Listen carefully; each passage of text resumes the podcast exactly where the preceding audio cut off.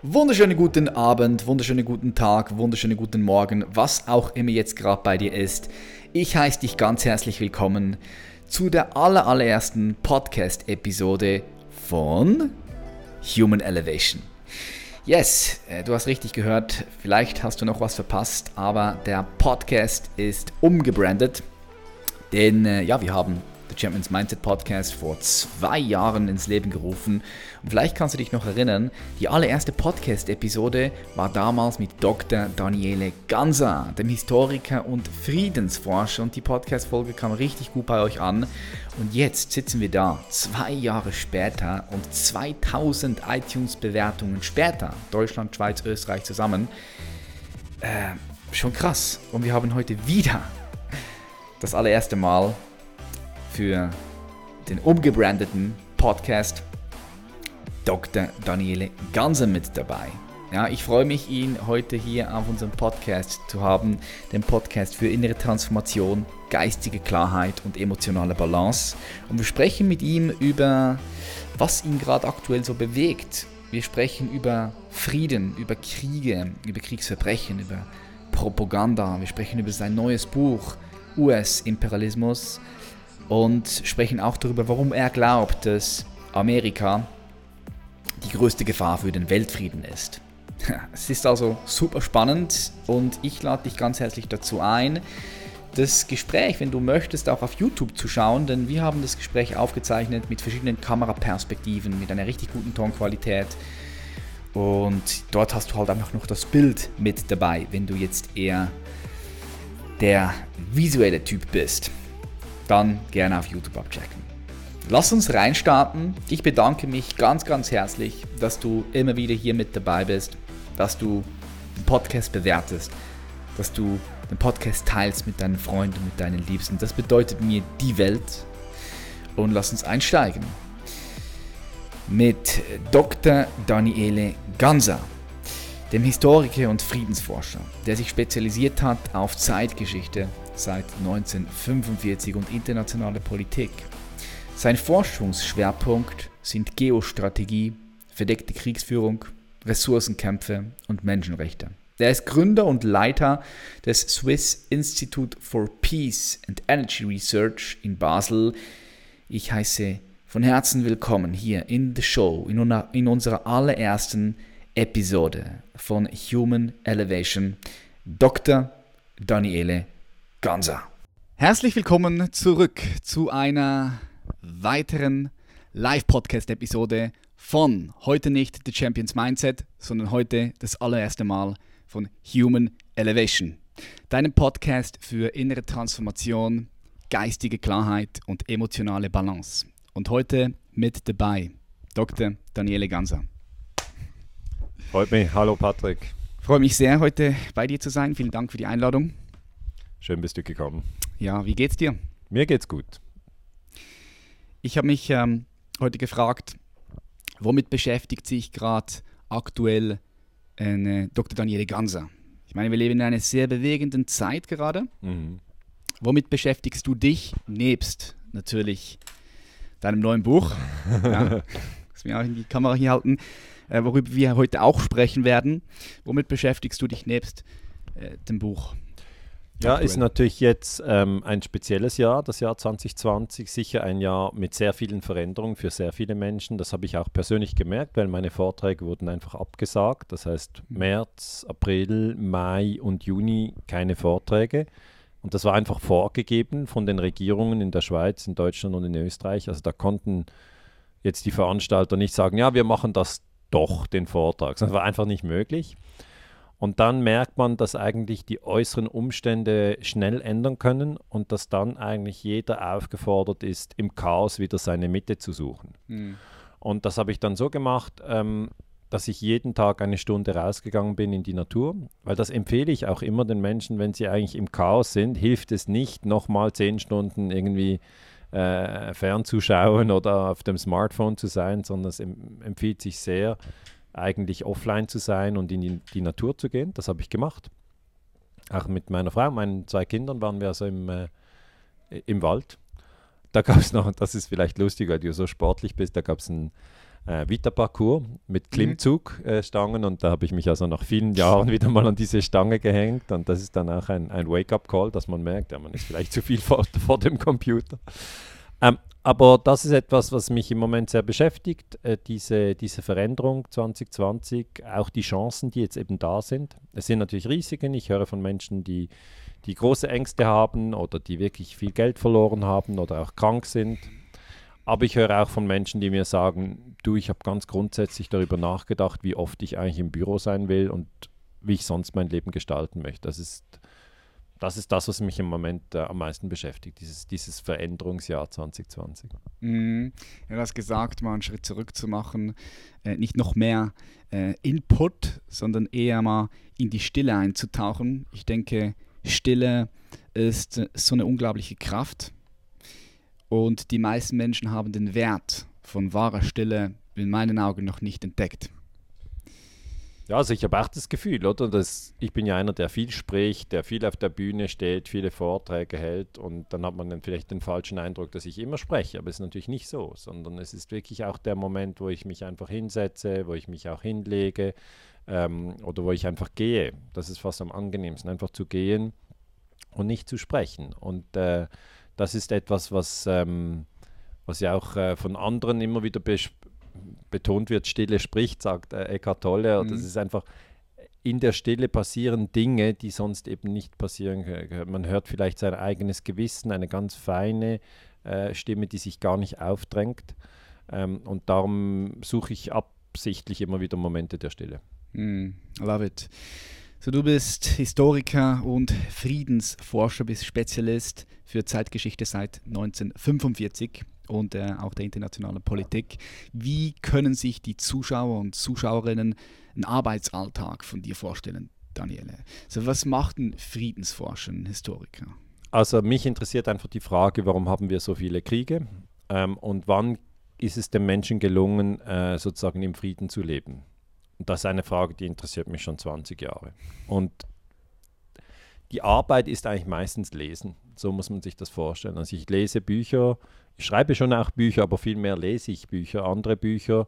Äh, ich schaue mir auch Videos an, weil Videos ja auch Informationen vermitteln. Ist heute eigentlich ja, eine, eine totale Revolution, was YouTube eigentlich ermöglicht. Ich kann mich noch erinnern, YouTube gibt es erst seit 2005. Und als das äh, angefangen hat, habe ich das total unterschätzt. Ich habe gedacht, das mm. ist äh, Blödsinn, wenn, ja, wenn, wenn jemand eine Katze hat und die fällt in den Swimmingpool und der filmt sie und legt das auf YouTube, wer braucht das? Oder so habe ich das eingeschätzt. Und äh, ich glaube, Me at the Zoo war das erste YouTube-Video auch von, von den Gründern von YouTube und ich habe gedacht, kann man machen? Ich brauche das nicht. Und jetzt später habe ich dann herausgefunden, dass YouTube eigentlich die Möglichkeit gibt, ähm, dass jeder weltweit sozusagen seine Lehrer verfolgen kann. Er kann sagen, das ist jemand, den ich interessant finde. Zum Beispiel Michael Lüders finde ich interessant. Das ist ein Analytiker aus Deutschland, der viel zum Nahen Osten gearbeitet hat, ein Journalist. Und dann gebe ich einfach Michael Lüders ein und schaue, äh, was hat er gesagt in mhm. letzter mhm. Zeit. Oder ich finde Noam Chomsky spannend oder Rainer Mausfeld. Und das heißt, ich kann wirklich gezielt mit, mit Namen, Vor- und Nachnamen auf YouTube suchen und habe da so viele Inhalte und das schätze ich eigentlich sehr. Das finde ich eine, ja, eine große Bereicherung. Das heißt, ich lese, ich schaue auch äh, YouTube-Videos äh, äh, und mache mir dann wirklich Notizen. Also das ist dann so ein bisschen professionell. Ich lege das dann auch ab mit Register. Ähm, ja, man sieht sie hier. Ja, alles voll Ordner von deiner genau, Arbeit. 300 Ordner mit 10er Register, es gibt 3000 Stichworte und das ist einfach, das ist meine Art, wie ich Daten aufarbeite. Das zum Beispiel ein, ein Stichwort ist dann Vietnamkrieg und dann Unterkapitel ist dann Gulf of Tonkin Zwischenfall oder Syrienkrieg und Unterkapitel ist dann Operation Timber Sycamore, das ist eine CIA-Operation in Syrien oder dann ein Kapitel ist äh, 9-11 und dann WTC 7 und dann Studie von dem, vom mhm. Studium von dem. Das gibt alles in, in einzelne Kapitel. Und das ist eigentlich die Arbeit des Historikers. Und de, der Moment, wo ich auf der Bühne bin und zwei Stunden Vortrag halte, ist eigentlich kurz im mhm. Vergleich zu stundenlangen Recherchen, die ich vorher mache, weil es ist mir sehr, sehr wichtig, dass alles, was ich sage, immer belegt ist. Also bei, bei, bei jedem Buch gibt es zu fast jedem Paragraphen eine Fußnote und dann sieht man, wo ich das gelesen habe. Faktencheck. Faktencheck, genau. Man sieht es auch hier drin im, im Buch, ja. Ich habe das Buch mir äh, durchgelesen. Also da hinten, ich weiß nicht, wie viele Seiten da es noch Anmerkungen gibt zu Ja, sind einfach, alle Checks, Fakten ja. sind einfach hinten drin. Und das soll jetzt nicht heißen, also wenn jemand etwas sagt und sagt, ich habe es von dort, von einem Senator in den USA, der die CIA untersucht hat zum Beispiel. Es gibt den Senator Frank Church, der hat untersucht, wie bringt die CIA in fremden Ländern Leute um. Mhm. Eine wichtige Frage. Und da muss ich dann schon angeben, wo steht das in diesem Senatsbericht. Aber es das heißt ja nicht, dass wenn man eine Fußnote angibt, dass das dann einfach äh, sozusagen die umfassende Geschichte ist, sondern es bedeutet einfach, dass der Leser sich ein Bild machen kann, auf welcher Basis ist dieser Historiker Ganser zu diesem Schluss gekommen. Das ist die Quelle. Genau. Mhm. Und mir ist es aber auch völlig klar, ähm, dass andere Historiker über, auch über die USA zum Beispiel schreiben und zu ganz anderen Bildern kommen. Und das ist vielleicht auch etwas, was ich, was ich ganz wichtig finde, dass wir akzeptieren, dass jede Aussage oder jede Meinung letzten Endes einfach ein Standpunkt ist und es gibt immer tausende verschiedene Standpunkte und mir wäre es wichtig, dass wir untereinander im Gespräch bleiben und nicht irgendwie äh, in den Streit geraten, weil das sehe ich im Moment gerade auf den sozialen Medien sehr viel. Ja, nicht nur auf den sozialen Medien, überall, äh, politisch, gesellschaftlich. Politisch, überall.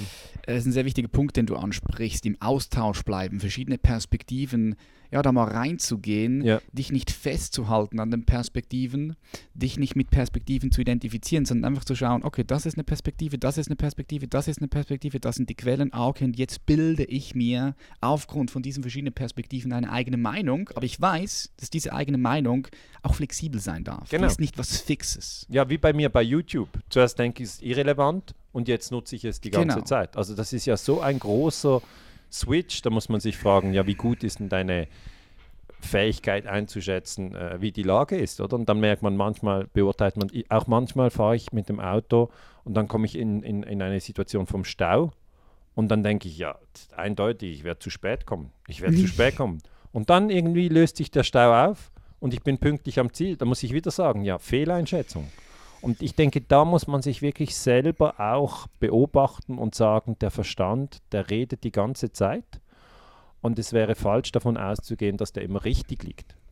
100 Prozent. Ja, das YouTube angesprochen, die neuen sozialen Medien. Ich meine, das ist big, das ist ein Game Changer, die Welt ja. verändert. Ich meine, ich würde jetzt auch sagen, dein neues Buch, welches bereits seit 40.000 40 Mal verkauft wurde. Ja, 40.000 ja, Best, Bestseller, ja, schon ja. Bestsellerautor. Herzliche Gratulation dafür. Stark in so kurzer Zeit. Ja, zwei Monate. Zwei Monate, über 40.000 äh, Stücke verkauft. Ich denke, ein großer Grund, äh, dass du sie verkauft hast, ist auch den sozialen Medien zu verdanken, oder? Weil ja. Äh, das Buch auch geteilt wird durch genau. die sozialen Medien. Und, ja. Ähm, ja. Also das ist, das ist natürlich so. Also wenn ich die, die, die Revolution eigentlich auch beschreibe als Historiker, in der wir leben. Es ist ja nicht nur YouTube. Es, 2007, zwei Jahre nach YouTube, kommt das erste Smartphone. Das heißt, das läuft eigentlich jetzt, die Leute sitzen im Zug, die Leute sitzen zu Hause auf der Couch und können eigentlich diese Informationen überall streamen. Hm. Es sind ja nicht nur eigentlich die Gefäße, sondern es sind auch die Endgeräte, die sind sehr klein. Ich nutze das ja selber auch. Hm. Und ähm, diese Revolution habe ich selber erlebt. Ich kann mich noch erinnern, 2007 ein Freund von mir, der hat bei, eh, bei der UBS, bei der Schweizer Bank gearbeitet in New York. Mhm. Und dann kam er zurück aus New York und hat uns das erste Smartphone gezeigt, weil er hatte sofort eins gekauft. Und wir waren total erstaunt, ja, also wie die Bilder drehen. Und das war 2007, das ist 13 Jahre her. Da waren wir noch erstaunt, dass es überhaupt Smartphones gibt. Ja, und, da ich, ich und da ist natürlich für mich schon als Historiker klar, dass wir jetzt eine unglaubliche Chance haben. Also wir haben jetzt alles, was es braucht, damit sich jeder selber ein Bild machen kann. Das, das war vor, vor 100 Jahren nicht so. Also wenn ich das wirklich in den Kontext legen kann, äh, die Menschen haben noch in der Schweiz und auch in Deutschland und in Österreich in den 60er Jahren eine Zeitung gelesen, immer die gleiche Zeitung und haben gedacht, das ist die Wahrheit, oder? Das ist ja nur ein Standpunkt und die anderen haben eine andere Zeitung gelesen, die haben gedacht, das ist die Wahrheit. Und wenn sich die getroffen haben beim Nachtessen, gab es schon fast Streit. Ja. Und heute ist es eigentlich sehr, sehr wichtig, weil wir so viele verschiedene Kanäle ansurfen können, ähm, dass wir immer verstehen, das ist ein möglicher Standpunkt und das ist ein möglicher Standpunkt und es gibt noch 50 weitere. Und wenn man sich dann nicht verkrampft, genau das, was du vorher gesagt hast, dann ist jederzeit friedlicher Diskurs möglich. Aber mhm. der friedliche Diskurs baut eben darauf auf, dass man zugibt, meine Meinung ist einfach ein möglicher Standpunkt. Und wenn aber jemand sagt, meine Meinung ist die Wahrheit, du musst sie übernehmen, das ist ganz wichtig, wenn du sie nicht übernimmst, muss ich dich töten. Dann ist das fundamentalistisch. Das ist von, ja, von das Fundamentalismus. Und das gibt es, mhm. gibt es auch heute und da, das ist einfach, das ist keine friedliche Kommunikation. Mhm. So, du als Friedensforscher beschäftigst dich auch ähm, natürlich sehr viel mit Amerika. Ja. Ähm, in deinem Buch ähm, habe ich gelesen, schreibst du, dass die USA die größte Gefahr auch für den Weltfrieden ist. Ja. Lass uns mal ganz kurz in dieses Buch eintauchen. Imperium USA, die skrupellose Weltmacht. Man hört vom Imperium USA nicht viel. Man lernt es auch nicht in der Schule. Nein. Man spricht nicht darüber. Nein. Hast du auch nicht gehört in der Schule, oder? Nee, für mich war immer schon klar, okay, Amerika ist ultra kraftvoll und mächtig. Ja. Und ich habe auch schon einfach früher immer gedacht, ja, okay, Amerika kontrolliert die Welt. Ja. Aber wie das ja hier in diesem Buch beschrieben ist, das hat ja andere Dimensionen, da gehst du ja wirklich tief rein. Vielleicht ja. kannst du ganz kurz mal für die Zuschauer und Zuschauerinnen erzählen, was ist der Inhalt dieses Buches und was ist die Absicht dieses Buches? Warum hast du dieses Buch auch geschrieben? Ja, also die Idee ist einfach, dass man sich zuerst klar macht, okay, wir wohnen auf dem blauen Planeten, das weiß jeder. Dann weiß man, okay, es gibt verschiedene Länder, es gibt Deutschland, es gibt Österreich, es gibt die Schweiz, es gibt Italien, es gibt Nigeria, es gibt Australien, es gibt die USA, es gibt Brasilien. Insgesamt sind es rund 193 UNO-Mitgliedstaaten und einige hat man bereist, da kennt man so ein bisschen den Namen. Andere hat man vielleicht Mühe auf der Landkarte zu finden, wie Bhutan oder denkt man, Bhutan, wo ist das mhm. schon wieder? Oder Bachrhein oder ja, also es ist, die einen Länder sind klein und so, man spricht oft über die großen, Russland, China, USA, Brasilien, Deutschland, das sind so ein bisschen die großen, über die man immer spricht. Ähm, die Schweiz gehört natürlich zu den kleinen. Also mhm. wenn man in den USA ist, hast du sicher auch erlebt, Schweiz und Schweden, das, das fällt da in den die gleichen Top. That's Europe. Ja, ja. Aber ähm, Gerade wenn man in einem kleinen Land wie der Schweiz geboren ist, ähm, habe ich mir einfach mal zur Aufgabe gestellt, alle Länder der Welt überhaupt zu kennen, dass ich weiß, wo die sind, Französisch-Guayana, dass ich Paraguay und Uruguay auseinanderhalten kann ähm, und dass ich mir auch merke, was, was sind die groben historischen Linien. Und dann ist mir eben aufgefallen, dass natürlich Europa sich ausgedehnt hat ab dem Jahr 1500 mm. und zwar auf die ganze Welt. Die haben Nordamerika, Südamerika erobert, Afrika erobert, sie haben Australien, Neuseeland erobert. Crazy. Das ist einfach so. Indien und China und Russland weniger, das muss man sagen. Aber mm. sonst auch Südostasien, Indochina, die Europäer. Und das bezeichnet man ja als Kolonialismus. Also mhm. eigentlich der, der spanische Kolonialismus, Südamerika erobert und auch der portugiesische Kolonialismus oder der französische Kolonialismus, der englische Kolonialismus, das haben wir noch in der Schule gelernt, oder? Mhm, mh. Und ähm, man hat dann auch, der Lehrer hat dann gesagt, ja, also es war auch nicht richtig, weil die sind da in die anderen Länder eingefallen, haben die Leute getötet und haben die Bodenschätze ausgebeutet. Also war immer klar, das ist Kolonialismus, Imperialismus ist nicht gut.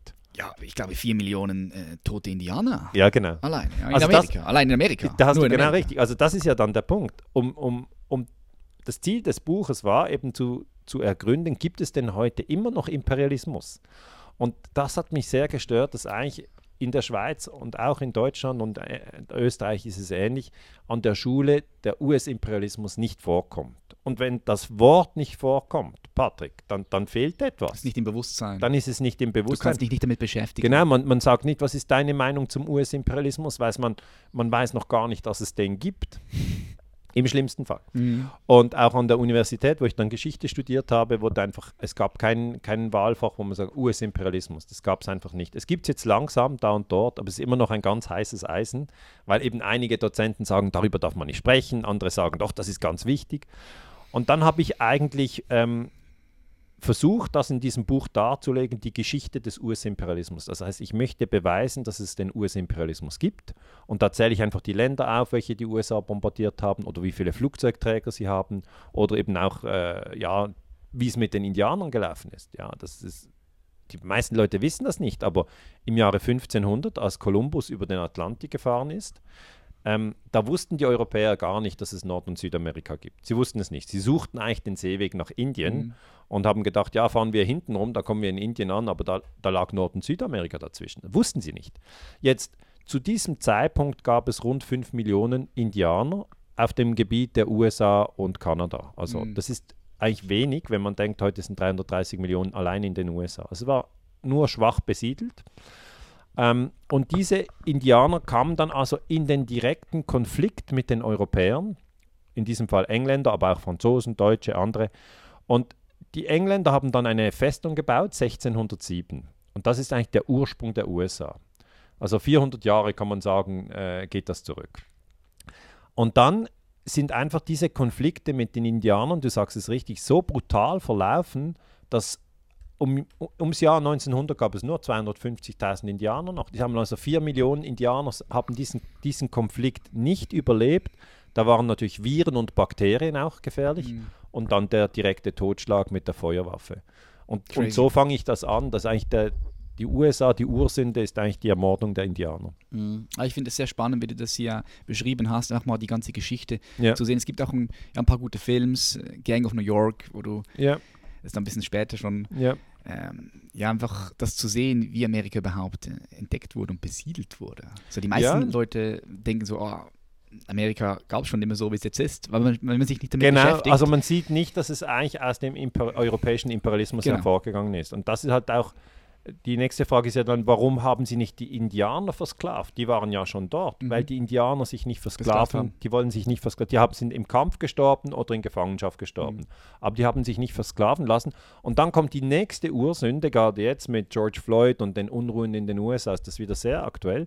Dann haben die Europäer aus Afrika Sklaven in die neue Welt. Man hat das die neue Welt genannt, Europa die alte Welt und Nord- und Südamerika die neue Welt. Haben sie also aus Afrika Sklaven über den Atlantik gebracht und die mussten dann in Nordamerika ohne Bezahlung arbeiten. Das muss man sich mal klar sein. Die haben keine Bezahlung erhalten. Und wenn die Sklaven einen Aufstand gemacht haben, wurden sie umgebracht. Es gab verschiedene Systeme, wo, man, wo die Sklaven dann auch in die Freiheit entlassen wurden, aber viele waren, waren jahrelang ohne Lohn und so hat sich die Wirtschaft aufgebaut. Wenn man sich das vorstellt, wenn du eine Möglichkeit hast, ähm, dass die Leute ohne Lohn arbeiten, bist ja. du natürlich konkurrenzfähig. Mm. Und das war vor allem ähm, Reis und, und Tabak und Baumwolle, war sehr arbeitsintensiv. Also zuerst kommen die Indianer und dann kommt der Sklavenhandel und dann geht es weiter. Also dann kommt die Bombardierung von den anderen Ländern. Es ist eine Geschichte, die getränkt ist in Gewalt und das wollte ich schon mal einfach mal darlegen. Mm. Ja, ähm, ich, ich finde ähm, das ist sehr spannend, was du sagst, weil ich glaube, was vielen Leuten nicht bewusst ist, ist, dass es uns hier so gut geht. Deutschland, Schweiz, Österreich, auch in Amerika, das ist, ich denke, wir gehören zu den Top 1% ja. auf der Welt. Ja, sehr privilegiert. Sehr, sehr privilegiert. Ja. Ähm, hängt auch immer damit zusammen, ja, dass das auf dem Rücken von anderen aufgebaut ja. wurde. Das muss das Ausbeutung. Genau. Das ist eben, das ist und das ist, ja, das ist ja für uns zum Beispiel schwierig. Oder wir sind jetzt hier reingeboren wir wollten diese Ausbeutung gar mhm. nicht, aber wir haben davon profitiert. Mhm. Und wir profitieren jetzt noch davon. Also mhm. Also die, diese Ungleichgewichte sind weiterhin da.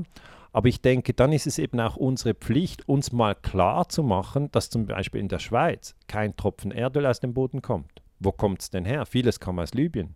Okay, zum Beispiel. Mhm. Das heißt, die Importabhängigkeit, gerade eines Landes wie der Schweiz, von Rohstoffen aus dem Ausland, ist mal der erste Punkt. Und dann, wenn man sich auch klar macht, aha, viele glauben, ja, es war eigentlich friedlich in den letzten 100 Jahren. Das denken die Schweizer, oder? Mhm. Schon in Deutschland ist es natürlich anders. Da weiß man, den, da haben noch die Großeltern den, den Zweiten Weltkrieg erlebt. Die wissen sehr wohl, wie schlimm Krieg ist. Uh, und ich spreche natürlich auch mit Afghanen, die kommen zu meinen Vorträgen, mit Syrern. Ein Arzt aus Syrien, in Syrien Arzt, jetzt Flüchtling. Alles niedergebombt. Und dann, dann kommt man in diese Kriege rein und man fragt sich, warum gibt es immer noch diese Kriege? Mhm. Und eine Antwort meiner Meinung nach ist wirklich der US-Imperialismus. Das ist für mich so wie offensichtlich, warum spricht man nicht darüber, oder? Das wäre mal wichtig, das anzusprechen. Mhm. Und der Hauptpunkt, warum da nicht darüber gesprochen wird, ist meiner Meinung nach, dass in den Medien das nicht thematisiert wird. Mhm. Also der US-Imperialismus, wenn man da das eingibt auf, auf Google oder auf einer Suchmaschine und dann bei die Funktion News, ja, dann sieht man, dass das Wort taucht fast nicht auf. Es taucht einfach fast nicht auf. Das ist nicht existent. Oder? Ja, ja. Ja, ähm, das, ist eine, das ist natürlich eine krasse Aussage, die du in den Raum wirfst. Ja. Und wenn man das Buch liest, dann versteht man natürlich auch diese Zusammenhänge. Man, man, man, man ist sich dessen bewusst. Kannst du mal für die Leute, die das Buch jetzt noch nicht gelesen haben, aber die es vielleicht äh, in Betracht ziehen, es zu lesen, mal ein bisschen die, diese Dynamiken erklären, wie du auf diese Aussage kommst. Ja, also es ist ähm, eigentlich ein ganz einfaches Handwerk. Der Historiker geht mal hin zuerst und fragt sich, welches Land hat am meisten Flugzeugträger? Weil ein Flugzeugträger ist so etwas wie eine mobile Militärbasis, mit dem kannst du irgendwo hinfahren und von dort aus kannst du ein Land bombardieren. Crazy.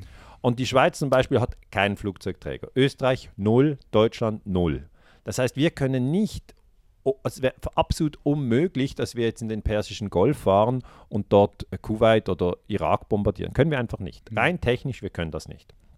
Jetzt, ähm, die Leute wissen, ja, die Chinesen haben doch auch einen Flugzeugträger und die Russen und die Franzosen und die Engländer. Das stimmt schon, aber am meisten Flugzeugträger haben die USA, nämlich elf. Hm. Kein Ch Land. China, China deine, gell? Zwei, zwei, die sind jetzt am zweiten, ja.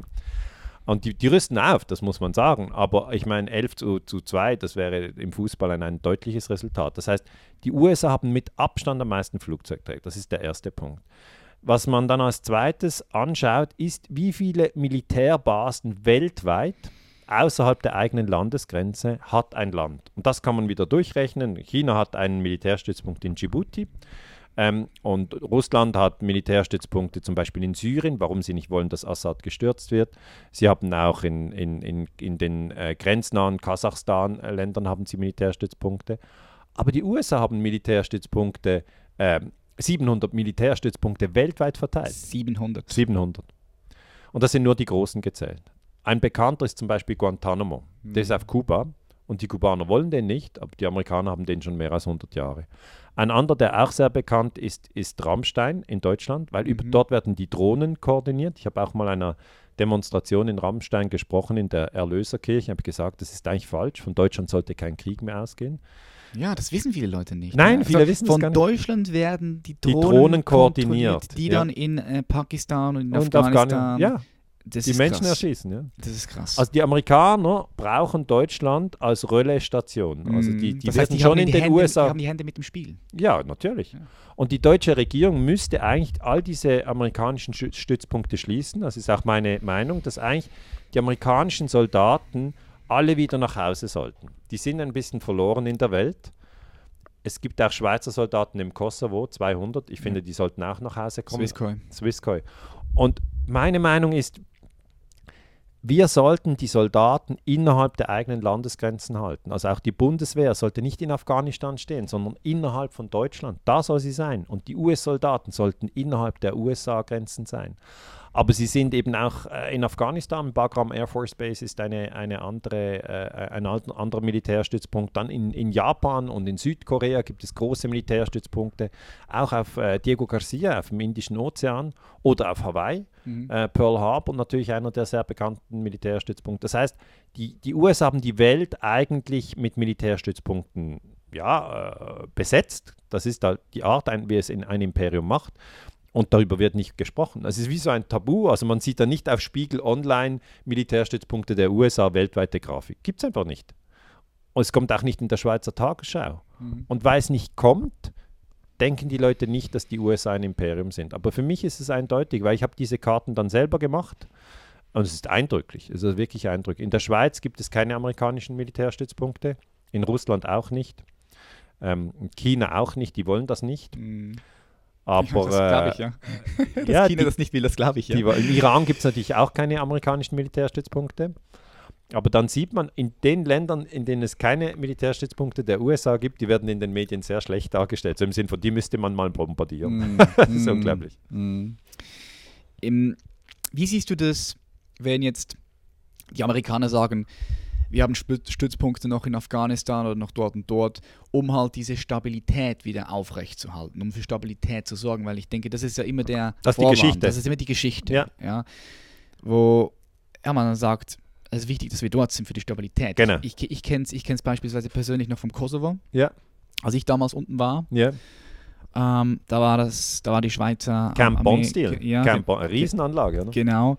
Und, und, und da weiß ich jetzt zum Beispiel auch aus erster Hand, aus Familien dort unten, die waren, ja. die waren happy, die waren glücklich, ja. dass die Schweizer Soldaten da waren, ja. weil es halt eine gewisse Sicherheit gab. Ja? Die haben für Sicherheit gesorgt. So hier sehe ich so eine feine Linie und das ist also ein schwieriges Thema natürlich. Wann, wann würdest du sagen, ja, macht es Sinn, wie beispielsweise im Kosovo, mhm. und wann überhaupt nicht? Oder sagst du, es macht überhaupt keinen Sinn? Ich sage, es macht überhaupt keinen Sinn. Mhm. Aber ich möchte dir die Geschichte von, von Serbien und Kosovo erzählen. Mhm. 99 hat US-Präsident Clinton Serbien bombardiert. Der Historiker schaut dann, ist das legal? Darf man das? Mhm. Und dann nimmt man die UNO, das ist das, äh, eigentlich die, die Weltfriedensorganisation, da gibt es eine Charta. Die kann jeder UNO-Charta, findet jeder auf dem Internet. Und dann steht in Artikel 2 Absatz 4, alle Länder unterlassen in ihren internationalen Beziehungen jede Androhung oder Anwendung von Gewalt. Das mhm. heißt, internationale Beziehung heißt einfach, wenn du über die Grenzen gehst. Also, wenn ich von Basel nach Deutschland fahre, ist das international. Ähm, und wenn die USA Serbien bombardieren, ist das international. Und das sind internationale Beziehungen. Und die UNO-Charta sagt ganz klar, das ist verboten. Und zwar gilt das für beide. Es wäre auch für Serbien verboten gewesen, 1999 die USA zu bombardieren. Und da spielt es überhaupt keine Rolle, wer an der Macht ist. Man kann nicht sagen, aber man darf bombardieren, wenn ein ganz Böser an der Macht ist, weil so wird es immer dargestellt.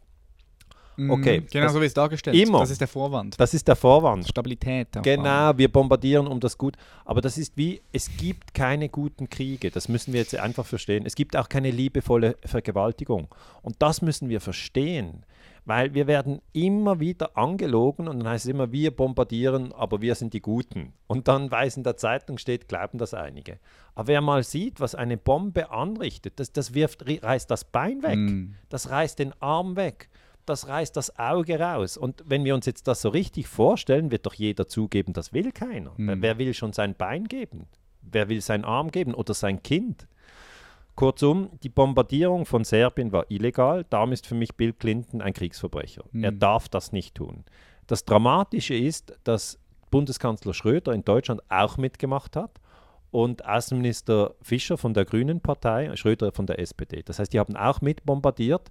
Und das ist eigentlich sehr tragisch für Deutschland, weil Deutschland war 45 bis 95, 50 Jahre lang an keinem Krieg beteiligt. Das finde ich sehr gut. So hätten sie es weitermachen sollen.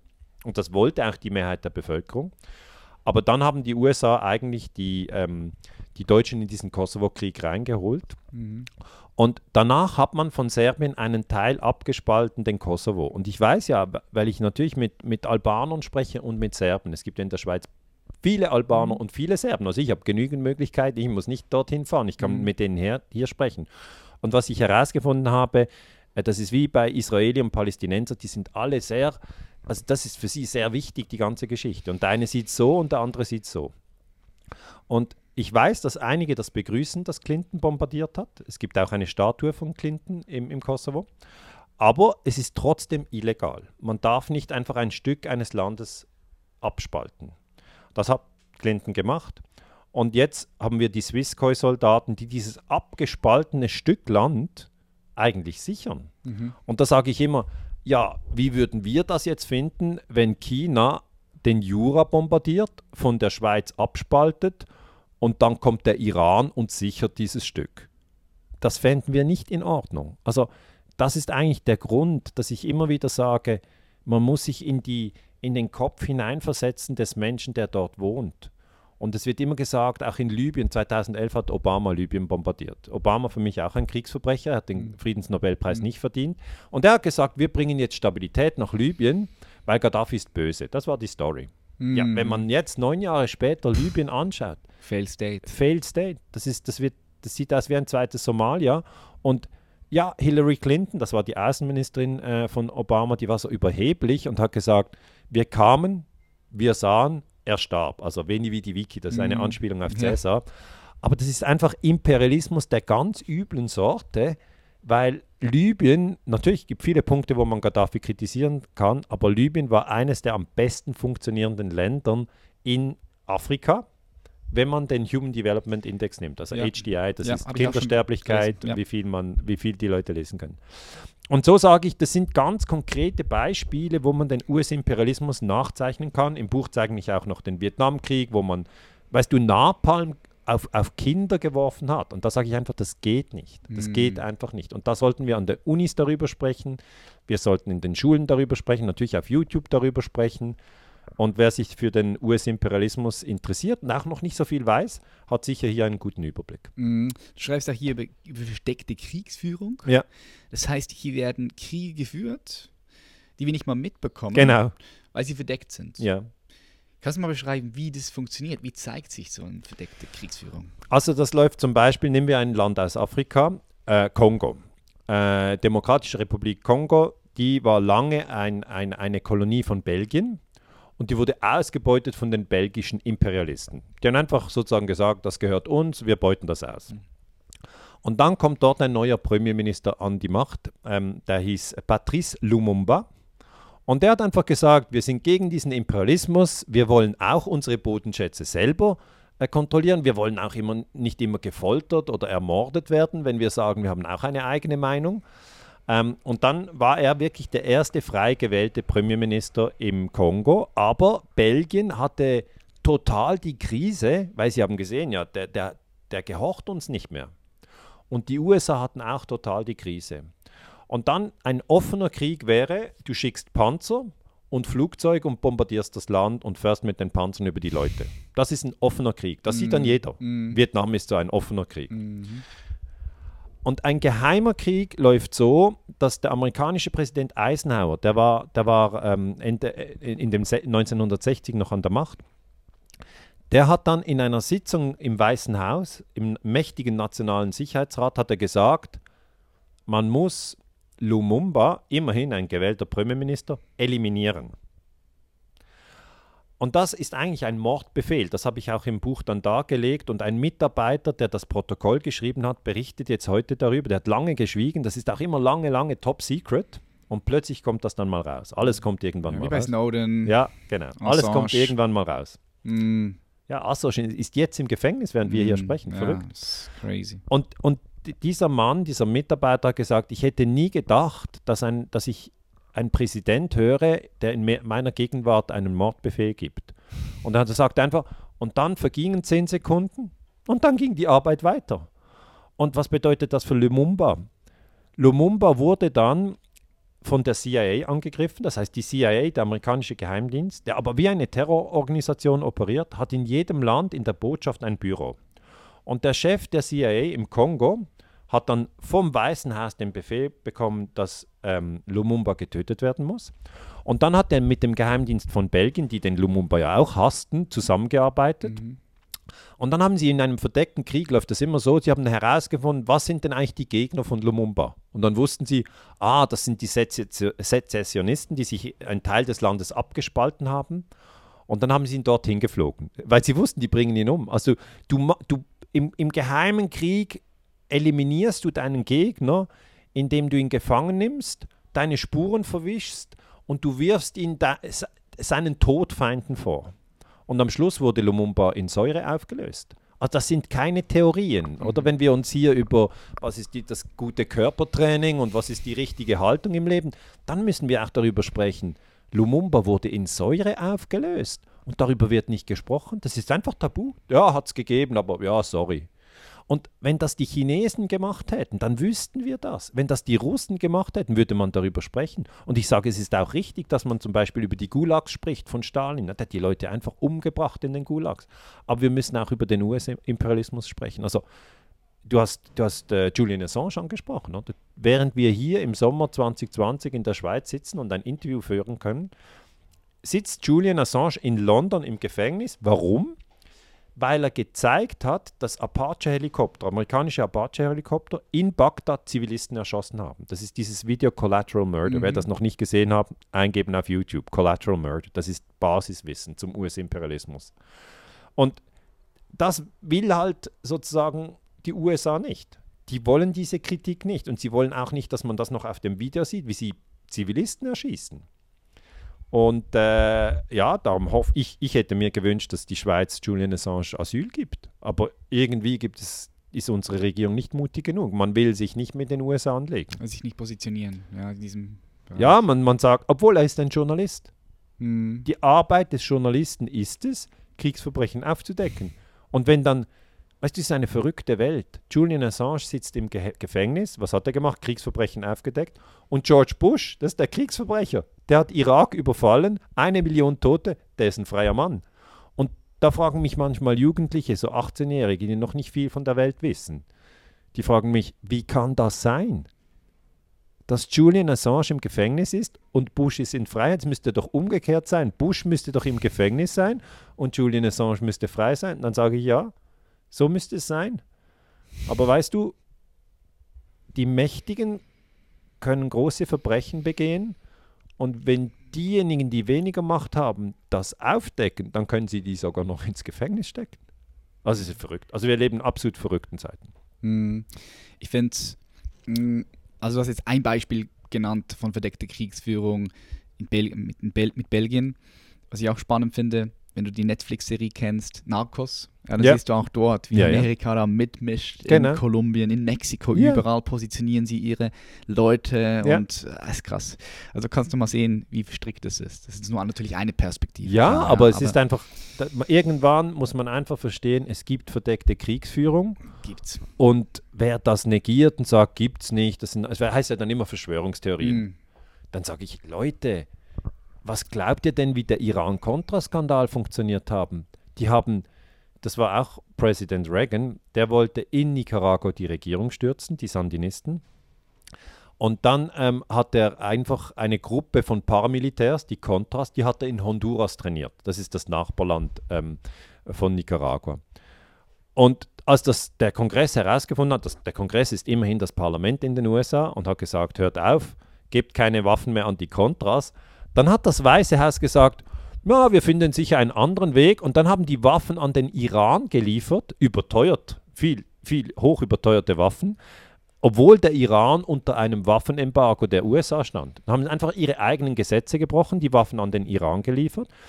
Der Iran hat diese Waffen bezahlt, das Geld kam auf ein Schweizer Konto, ein Nummernkonto, da gab es noch das Bankgeheimnis, ist ja jetzt vorbei. Mhm. Und dann wurde es von diesem Schweizer Konto an die Contras geliefert das Geld, ja, und mit dem wurden die Waffen gekauft. Das heißt, das Weiße Haus, vor allem die CIA und Spezialeinheiten und mit Mitarbeiter im Nationalen Sicherheitsrat, die haben so viele Gesetze einfach gebrochen.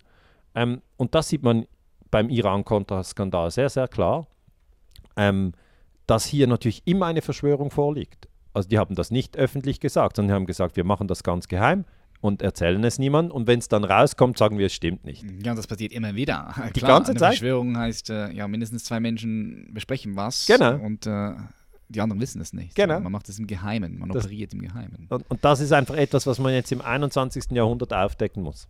Ja, es ist auch sehr spannend, gerade auch jetzt wieder in diesen Corona-Zeiten zu sehen, dass wenn jemand eine Meinung in den Raum wirft, die gerade nicht der Mainstream-Meinung übereinstimmt, direkt der Stempel des Branding Verschwörungstheoretiker. Ja, immer. Überall. Ich habe das jetzt sehr sorgfältig beobachtet, ja. die ganzen Bewegungen in den letzten drei Monaten. Ja.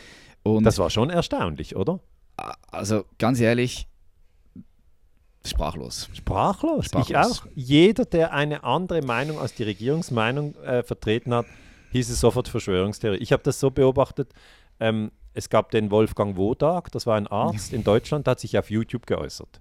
Das finde ich ja interessant, oder? Wir brauchen gar nicht mehr die neue Zürcher Zeitung und, und ZDF, ARD, Pro7, RTL 2. Wen, wer interessiert sich für RTL 2? Ich meine, wir können eigentlich diese Inhalte, wir haben eine viel größere Meinungsvielfalt auf YouTube als am Fernsehen oder in den gedruckten Zeitungen.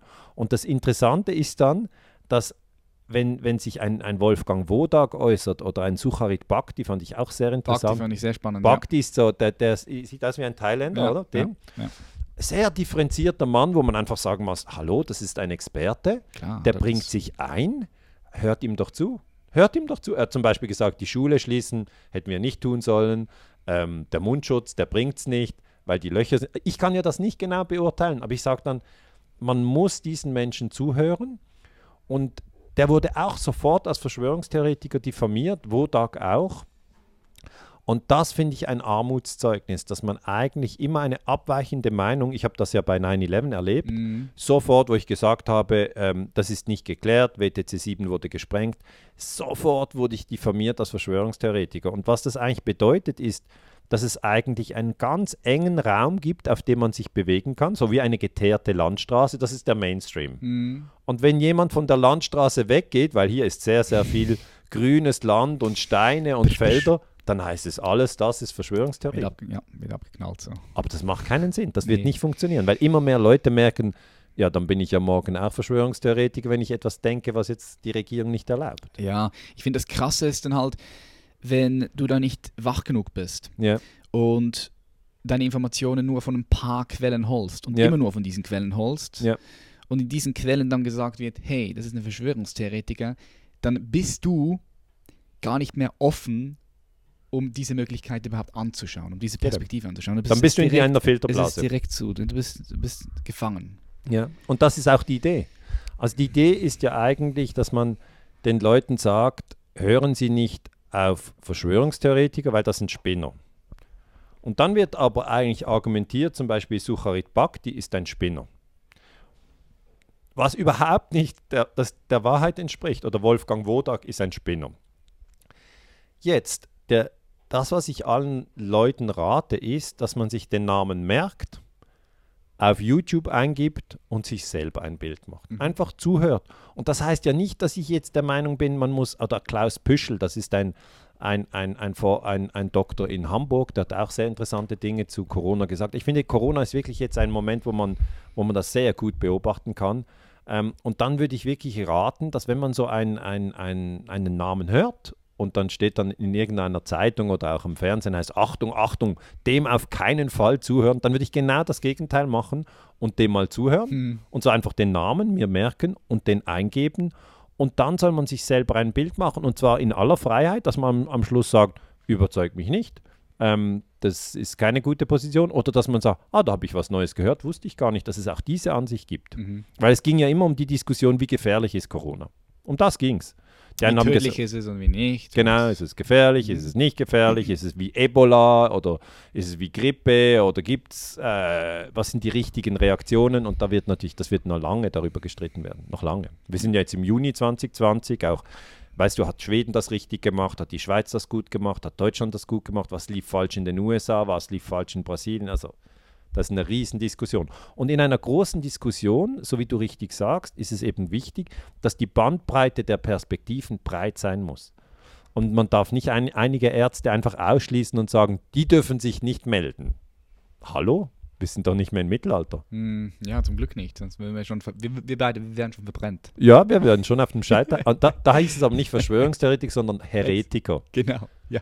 Ja, da kam dann die katholische Kirche und hat gesagt, der Patrick und der Daniele, was haben die da für ein Interview geführt? Das Mhm. sind Heretiker Mhm. und dann würden wir verbrannt. Das war so. Sehr ähnliche Dynamiken. Ja, 100% bin ich voll bei dir. Ähm, jetzt, wenn du über USA sprichst, also mir ist wichtig, viele Leute haben vielleicht so das Bild, okay, das sind so diese 300 Millionen Menschen. Ich glaube, 300 Millionen sind es. Ja, 330, ja. 330 Millionen Menschen. Ähm, du meinst ja nicht wirklich diese Menschen, weil jeder, der schon mal in Amerika war, wird wahrscheinlich sagen, hey, das sind coole Leute dort. Ja. ich habe auch Freunde dort. Ja, ich ich, ich, ich bin gerne dort. Ich liebe das, das Land dort. Es ist so viel schöne Natur. ähm, Ja, die Nationalparks sind super. Oder? Das Mega. Viel Platz. Mega alles, oder? Ich bin, ich bin wirklich gerne dort. Ähm, ich liebe die Leute dort. Sie sind offen, sie sind freundlich. Ich würde jetzt mal sagen, vielleicht machen wir ein bisschen oberflächlich. Ja, Ja, so, aus also meiner die- Perspektive so. ja schon, oder? Sie, also sie können wirklich Schweiz und Schweden nicht auseinanderhalten. Nee, Und die Geschichte kennen sie gar nicht. nee, mm. Sie wissen nicht, welche Länder sie in den letzten 20 Jahren bombardiert haben. nee, aber aufgrund von dem System, weil diese Dinge ja natürlich auch nicht dort gelernt werden. Nein, ja, nein, es wird das- nicht, das- es wird nicht daran erinnert. Das ist der Punkt. So, wenn du über USA sprichst, dann sprichst du nicht nur von diesen ja, 330 Millionen Einwohnern und Einwohnerinnen, sondern dir geht es ja hauptsächlich um die kraftvollen Menschen. Genau, die Oligarchen. Die nenne sie Oligarchen, genau, ja. die Oligarchen, weil du sagst auch, USA ist keine Demokratie, sondern wenn du sehr sorgfältig hinschaust, ist es eine Oligarchie. Ja, aber für mich ist ganz klar, dass es eine Oligarchie ist. Und das ist nicht nur meine Meinung, sondern Oligoi heißt einfach wenige. Und wenige herrschen in den USA. Am mächtigsten ist natürlich der Präsident. Und im Moment ist es Trump. Ist es, ist es, denkst du, so, denkst Ja. du dass, der, dass er der mächtigste ist oder sind das nicht? Ja gut, es gibt Leute hinter den Kulissen. Okay, das sind die Geldgeber des Präsidenten. Aber in diesem Fall ähm, beziehe ich mich auf Jimmy Carter, der war früher mal Präsident in den USA und der hat gesagt, die USA sind jetzt eine Oligarchie, wir sind keine Demokratie mehr. Und das hat er gesagt 2016 und er hat gesagt, für den Wahlkampf braucht es mindestens 300 Millionen Dollar, damit man überhaupt in den Präsidentschaftswahlkampf einsteigen kann. Also du und ich, ich, ich möchte dich nicht irgendwie äh, gering schätzen, aber 300 Millionen Dollar haben wir einfach nicht. Also wir könnten nicht in den Wahlkampf einsteigen. Es wäre einfach sehr schwierig. Und so geht es natürlich sehr vielen Menschen in den USA. Sie haben nicht die Möglichkeit, in den Präsidentschaftswahlkampf einzusteigen. Und dann haben sie nur noch die Wahl zwischen zwei reichen Männern, am Schluss, in der Regel. Mhm. Und ähm, diese, diese Oligarchie ist dadurch gefestigt, dass man sieht, dass bei wichtigen Entscheiden die Bürger ja nicht mitsprechen können. Es gibt keine direkte Demokratie. Wir hier in der Schweiz können abstimmen, ob wir eine neue Gotthardröhre wollen. Ähm, das können die nicht. Die können nicht mal abstimmen, ob sie den Irak angreifen sollen oder nicht. Das entscheidet der Präsident mit seinem Stab. Nicht. Deutschland auch nicht. Keine direkte Demokratie. Kein anderes Land. Ja, aber das, ich will ja jetzt nicht mhm. ein, ein Loblied auf die Schweiz führen, aber. Ja, aber es ist sehr, ich finde es sehr wichtig, dass du es in den Raum bringst. Ich finde, das ist in meinen Augen unglaublich wichtig, wenn wir mehr Richtung Freiheit und Frieden gehen ja. möchten. Brauchen wir mehr direkte Demokratie. Brauchen wir mehr direkte Demokratie. Weil wenn die Leute abstimmen können, also ich sage mal, wenn in Deutschland die ganze Bevölkerung im 2001 hätte abstimmen können, wollt ihr Afghanistan angreifen? Bundeswehr an den Hindukusch. Dann hätten sicher einige dafür gestimmt, weil die waren halt so aufgebracht wegen 9-11 und durcheinander. Das ist immer möglich. Aber ein Teil hätte einfach grundsätzlich gesagt, Krieg, nein, das wollen wir nicht mehr. Oder auch, wollt ihr Serbien bombardieren oder 99? Das wäre, es gibt jetzt natürlich nicht die Möglichkeit, es wurde ja nicht die Bevölkerung wurde nicht gefragt, aber einfach mein Eindruck ist, die Deutschen wollen diese Kriege gar nicht. Aber sie haben eine Regierung, die sich nicht darum schert. Und in den USA ist es eben ziemlich ähnlich. Mhm. Also wir haben diese 330 Millionen, das ist die ganze Bevölkerung. Und jetzt muss man verstehen, 100 Millionen sind sehr arm. Die haben keine 400 Dollar auf der Seite. Das heißt, wenn die in die Arbeitslosigkeit kommen, wenn die einen Schaden am Auto haben, die können den nicht reparieren. Wenn, wenn der Kühlschrank aussteigt, oder? Oder wenn ein Zahn rausbricht, all diese Probleme haben, sind die sofort in der Armutsfalle. Und das ist ein Drittel des Landes. Das heißt, wenn du keine 400 Dollar hast, um einen Zahn zu reparieren, dann kannst du natürlich auch keine Washington Post kaufen. Äh, du kannst auch nicht einen Think Tank gründen. Du kannst auch nicht äh, Werbegelder einsetzen, um, eine, äh, um deine Kandidatur äh, zu verstärken. Du kannst einfach eigentlich die öffentliche Meinung kaum beeinflussen. Und das sind sehr, sehr viele Menschen, die, die in Armut leben in den USA. Äh, und viele von denen lehnen die Kriege ab. Aber die hört man nicht. Die sind einfach ohne Stimme. Und diejenigen, die wir immer wieder hören, sind natürlich die Reichsten. Wir hören äh, von Bill Gates, ja, ein Milliardär, oder von Jeff Bezos, ein weiterer Milliardär, oder Trump ist eben auch ein Milliardär, mhm. oder Elon Musk ist auch ein Milliardär. Also wir hören viel über die Milliardäre und das zu Recht, weil in den USA gibt es ähm, 500 Milliardäre. Die haben also alle ein Vermögen von mehr als 1000 Millionen. Und die sind natürlich die wirklich treibende Kraft im Land. Und da kommt es jetzt sehr darauf an, ob die weiter in Richtung Krieg gehen oder ob die vielleicht irgendwann äh, sich für den Frieden auch stark machen. Und mhm. das, das ist die große Frage. Das ist wirklich die große Frage im 21. Jahrhundert. Und leider gibt es sehr, sehr viele, auch in den Geheimdiensten und im Militär, die sind einfach auf Krieg konzentriert. Mhm. Das ist das große Problem. Mhm. Du sprichst in deinem Buch auch äh, das Zeitalter der Digitalität, also vom, vom, das, vom digitalen Zeitalter. Ja. Ich denke, ein ganz wichtiger Punkt, äh, ich finde es gut, dass du den reingebracht hast, weil ja, es ein notwendiger Punkt ist, auch mir hier zu schauen, wie wir dann auch, ich will jetzt nicht sagen, ja, manipuliert werden oder doch, es ist eigentlich schon ein, man, manipuliert, kann ja. man sagen. Das Wort ist ja, es kann ja gut oder schlecht sein. Mhm. Man, viele Leute haben einfach so ein schlechtes Bild von Manipulation, aber man kann auch auf eine gute Art und Weise konstruktiv manipulieren. Wie wenn man sich selber ausrichtet, positiv ja, meinst ja, klar, du? klar, konstruktiv. Ja. Äh, energiebringend. Genau. Ja. Also wenn du dir ein Ziel setzt und dich zum, dann darauf manipulierst. Zum, so. zum, Beispiel. Aber was ich jetzt gemeint habe, ist, dass es vor allem gebraucht wird, um gewisse Meinungen in das Volk zu bringen. Ah, Beispielsweise ja. bei der äh, Trump- äh, Kandidatur ja. mit, ähm, wie hieß die? Ähm, Cambridge Analytica. Cambridge Analytica. Das ist super spannend. Da gibt es auch eine Netflix-Serie, ja, die ich mir reingezogen habe. Ähm, das heißt also, hier wird schon massiv gesteuert durch die sozialen Medien. Genau. Und das wollte ich unbedingt auch im Buch darlegen, ähm, weil das noch ziemlich unbekannt ist. Die Leute haben das Gefühl, ja, das hat nicht so einen großen Einfluss, mhm. aber es hat einen riesigen Einfluss. Riesig. Ja. ja. Willst du mal da kurz zwei, drei Punkte reinwerfen in den Raum, ja. wie die das auch gemacht haben, so mit den verschiedenen Werbungen, mit den verschiedenen ja. Bildern, ja. also dass sie die Leute wirklich individuell abholen können? Genau. Also Cambridge Analytica-Skandal ist etwas, das erst ähm, bekannt wurde, nachdem Trump schon gewählt war. Also Trump kam im Januar 2017, ist er ins Weiße Haus eingezogen und jetzt am 3. November 2020 ist die Frage, ob er nochmal gewählt wird oder ob Joe Biden gewählt wird oder ob, ob noch ein dritter Kandidat auftaucht. Und ähm, im, der Wahlkampf war also 2016. Und das ist für den Historiker natürlich wieder sehr interessant. Wie haben die das gemacht? Und äh, eine Firma, die sehr wichtig war in diesem Wahlkampf, war Cambridge Analytica. Und ähm, die haben eigentlich die Facebook-Profile von allen erwachsenen Amerikanern ausgewertet. Das heißt, die Kinder spielen in dem Sinn keine Rolle, weil man kann ja erst ab 18 wählen. Und die haben sich nur für die Wähler interessiert. Und dann wollten sie halt herausfinden, was sind mögliche Trump-Wähler. Und dann haben sie also Register gemacht, jeder Vorname, Nachname, Wohnort, Alter, Geschlecht, männlich, weiblich, dann ob er Hispanic, Black, White äh, und dann Ausbildung, höhere, tiefere Ausbildung, Vermögen, Waffenbesitz, ähm, politische Zugehörigkeit, Republikaner, Demokraten, was hat er früher gewählt, dann Krankenkasse, Auszug. Das gibt schon eine ziemlich dicke Akte. Und dann, was hat er für Bücher ausgeliehen in den Bibliotheken, was kauft er bei mhm. Amazon, äh, was fährt er für ein Auto und so weiter und so weiter und so weiter. Und dann am Schluss noch die Facebook-Profile. Und die haben sie so intensiv ausgewertet, dass sie am Schluss sagen konnten, ist jemand schwul oder ist jemand hetero. Die, die konnten einfach sagen, indem die Leute diese oder jene Musikgruppe äh, liken, steigt die Wahrscheinlichkeit für schwul oder hetero. Mhm. Oder sie haben dann gesagt, äh, wenn jemand äh, zum Beispiel American Made Cars immer liked und postet, das ist vermutlich ein guter Trump-Wähler, das könnte gut passen. Und schlussendlich haben sie auch herausgefunden über das Facebook-Profil, wer ist ängstlich. Mhm. Und das war eigentlich die Hauptfundgrube. Sie wollten herausfinden, wer ist ängstlich und weiß überhaupt nicht, wer er wählen soll. Weil es gibt natürlich Leute, die wählen seit 100 Jahren Republikaner und die anderen wählen seit 200 Jahren Demokraten. Denen kannst du irgendetwas schicken, das spielt keine Rolle. Sie bleiben bei ihrer Linie. Mhm. Aber es gibt einen großen Teil von unentschlossenen Menschen und ängstlichen Menschen. Und das ist genau die Zielgruppe. Und Cambridge Analytica hat das analysiert, ohne dass die Leute das wussten.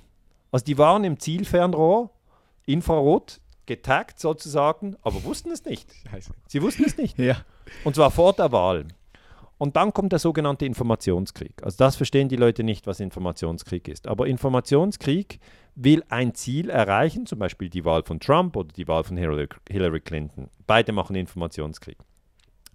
Und im Informationskrieg werden keine Handgranaten geworfen, es, es wird auch nicht geschossen, sondern die Waffen sind Worte und Bilder. Das sind die Waffen. Und zwar angepasst genau, auf, auf, die, die Zielgruppe. auf die, Zielgruppe. Und das nennt man Micro-Targeting. Mhm. Das heißt, Micro heißt einfach klein und Target heißt Zielen. Und jetzt durch die digitale Revolution kann man die Zielgruppe so genau treffen, dass die denkt, wow, das ist genau meine Message. Mhm. Und das war halt früher nicht möglich. Früher hat man einen Werbespot, also zum Beispiel ähm, äh, Kennedy und Nixon im Wahlkampf, oder? Die sind dann im Fernsehstudio gesessen und haben Fragen beantwortet und haben sich duelliert, war eine große Sache. Aber natürlich haben sowohl die Menschen in Texas als auch die Menschen in New York den gleichen Fernsehdisput gesehen. Das war einfach, das war nichts mit Microtargeting. Das ist so National Targeting für die ganze Nation das gleiche. Mhm. Und jetzt Cambridge Analytica hat das 2016 umgedreht und hat ängstlichen Wählern und zwar nur in den Bundesstaaten, die auf der Kippe sind. Also das amerikanische Wahlsystem, du kennst das, aber ich mhm. erkläre es kurz. Mhm. Es sind 50 Bundesstaaten. Mhm. Und am Schluss ist das System The Winner takes it all. Also der Sieger nimmt alles. Das heißt, wenn in Kalifornien ähm, die Demokraten die Mehrheit äh, haben, dann bekommen sie alle Wahlmännerstimmen und die Wahlmänner werden am 3. November 2020 entscheiden, wer Präsident wird. Mhm. Und das Tr Team von Trump, wie auch das Team von äh, Hillary Clinton, haben natürlich geschaut, welche welche ähm, der 50 Bundesstaaten sind sogenannte Swing States. Die sind mal republikanisch, äh, mal sind sie demokratisch. Und in diesen Swing States haben sie noch zusätzlich die unsicheren Wähler gewählt. Und die haben sie dann angesprochen und wie? Über Facebook. Weil das ging ja früher auch nicht. Du konntest ja nicht eine extra TV-Sendung machen, nur für die. Mhm. Aber jetzt mit der digitalen Revolution, darum ist es so wichtig, dass wir das verstehen, mhm. schaut ja jeder auf seinem Smartphone seine sozialen Medienkanäle an. Und auf diesen wird er spezifisch angesprochen, und zwar zum Beispiel, indem der Gegner diffamiert wird. Also Crooked Hillary, der Crooked heißt einfach verbrecherische Hillary und die Hillary mit, mit, äh, äh mit Handschellen. Ja, ja. ja. Also das hat man dann aber als potenzieller Trump-Wähler direkt auf dem Smartphone. Das ist bezahlte Werbung, aber die verschwindet danach wieder. Das heißt, wir Historiker können jetzt nicht hingehen zu Facebook und sagen, können wir mal alle Werbespots sehen, die Cambridge Analytica gepostet hat und bezahlt. Die haben mehr, mehrere Millionen investiert. Mm. Das können wir nicht. Millions. Ja. Millions, sondern das läuft, äh, das läuft eigentlich ähm, unsichtbar. Und das bedeutet am Schluss, du kannst die Demokratie kaufen. Und das ist natürlich ein Witz, wenn du nur ein paar Millionen investieren musst und dann hast du kannst du einen Präsidenten installieren und der fällt Entscheide über Milliarden, dann ist es klar, dass das alle machen. Mhm. Und man hat dann äh, den CEO von, von Cambridge äh, Analytica, Alexander Nix, hat man gefilmt mit einer geheimen Kamera.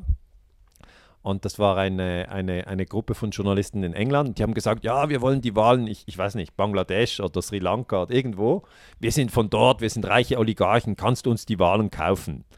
Und dann sagt der Chef von Cambridge Analytica, sagt, ja klar, kann ich, wir können zum Beispiel den Gegner mit ukrainischen Prostituierten ähm, filmen und dann das zeigen. Und er wusste nicht, dass er in dem Moment selber gefilmt wurde. Ja, ja, ja. Das heißt, wir sind jetzt wirklich in einem sehr, sehr spannenden Informationskrieg. Das ist ein, ein spannendes Zeitalter und man muss einfach, wenn man End-User ist, wissen, dass man Microtargeting unterliegt. Ja. Das merkt man schon. Ich habe kürzlich ein Trampolin angeschaut, mein Sohn hat sich interessiert Jetzt bekomme ich ja die ganze Zeit diese Werbung von dem Trampolin. Ich habe es gar nicht gekauft, aber ich, das verfolgt mich. Klar.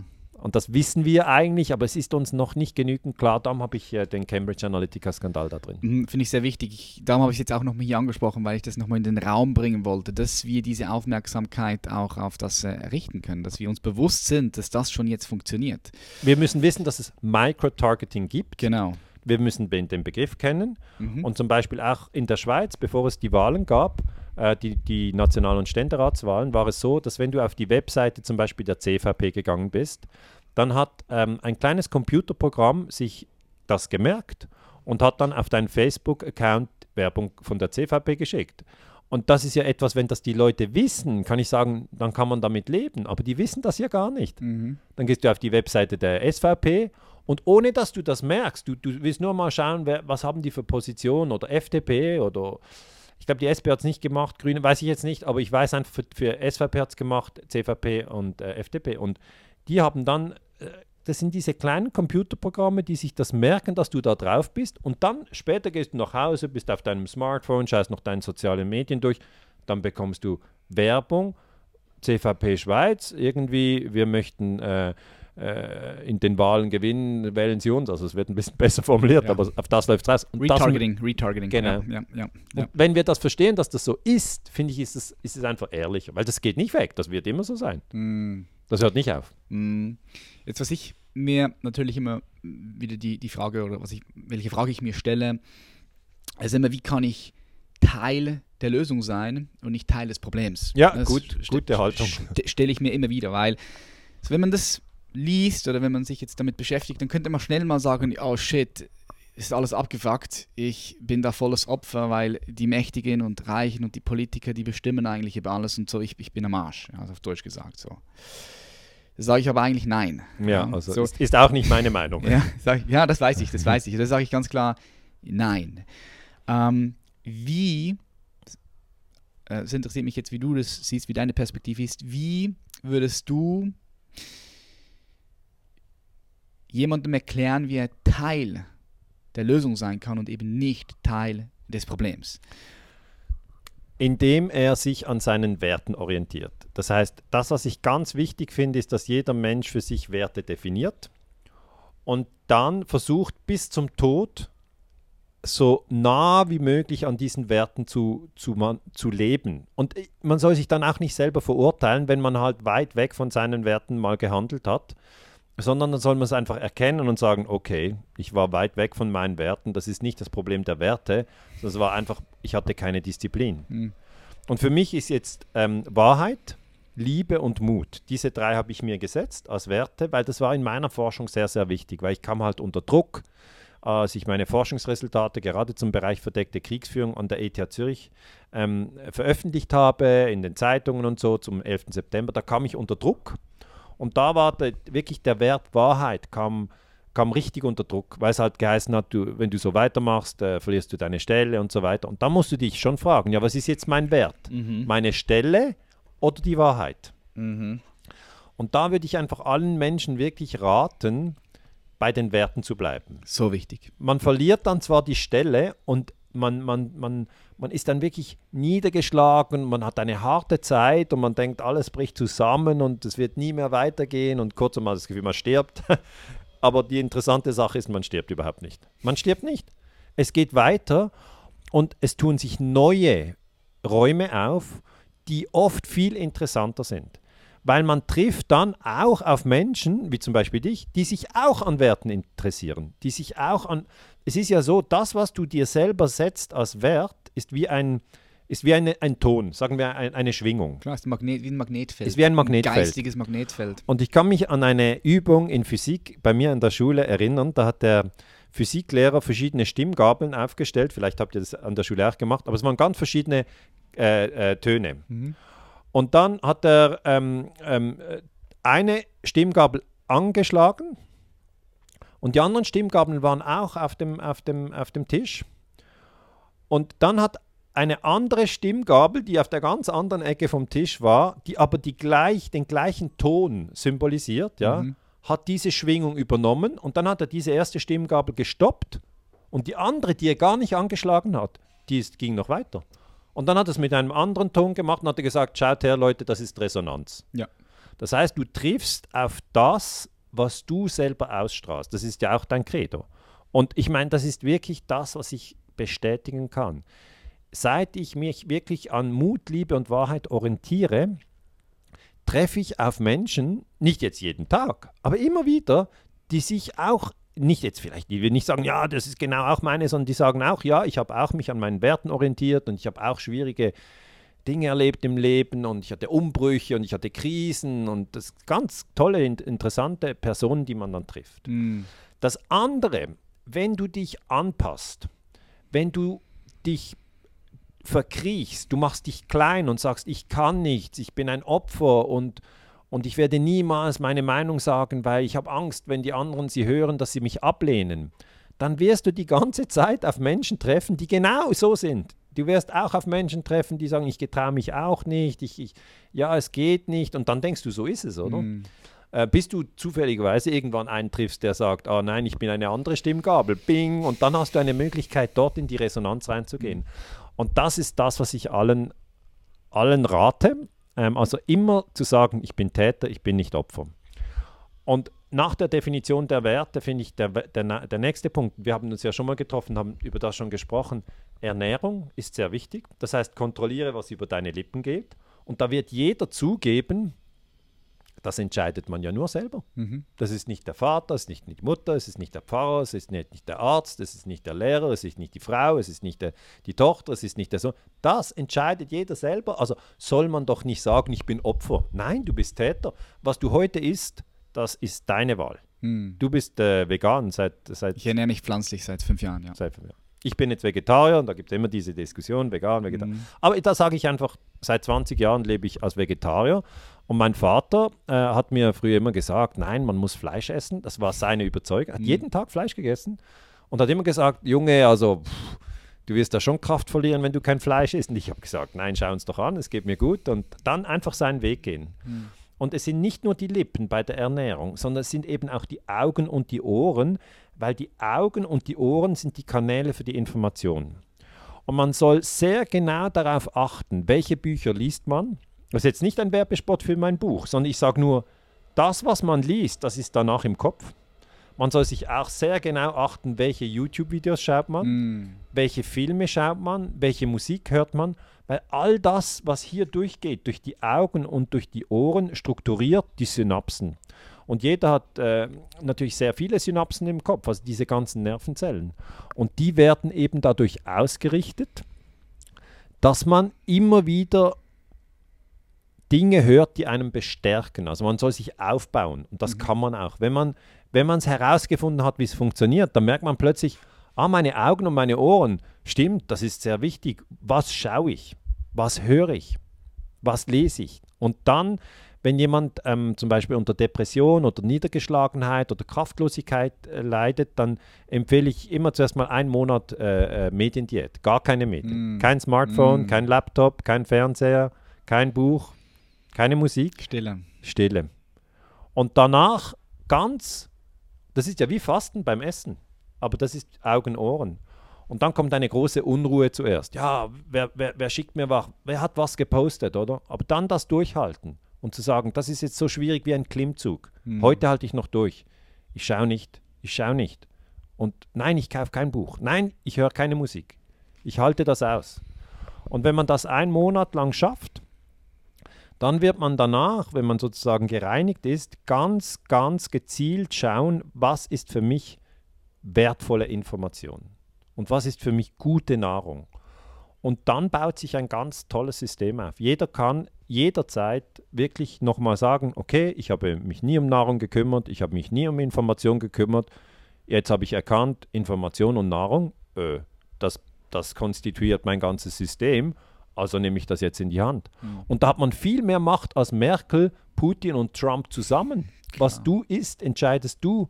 Was du anschaust, was du anhörst, welche Gespräche du führst, welche Themen du ansprichst.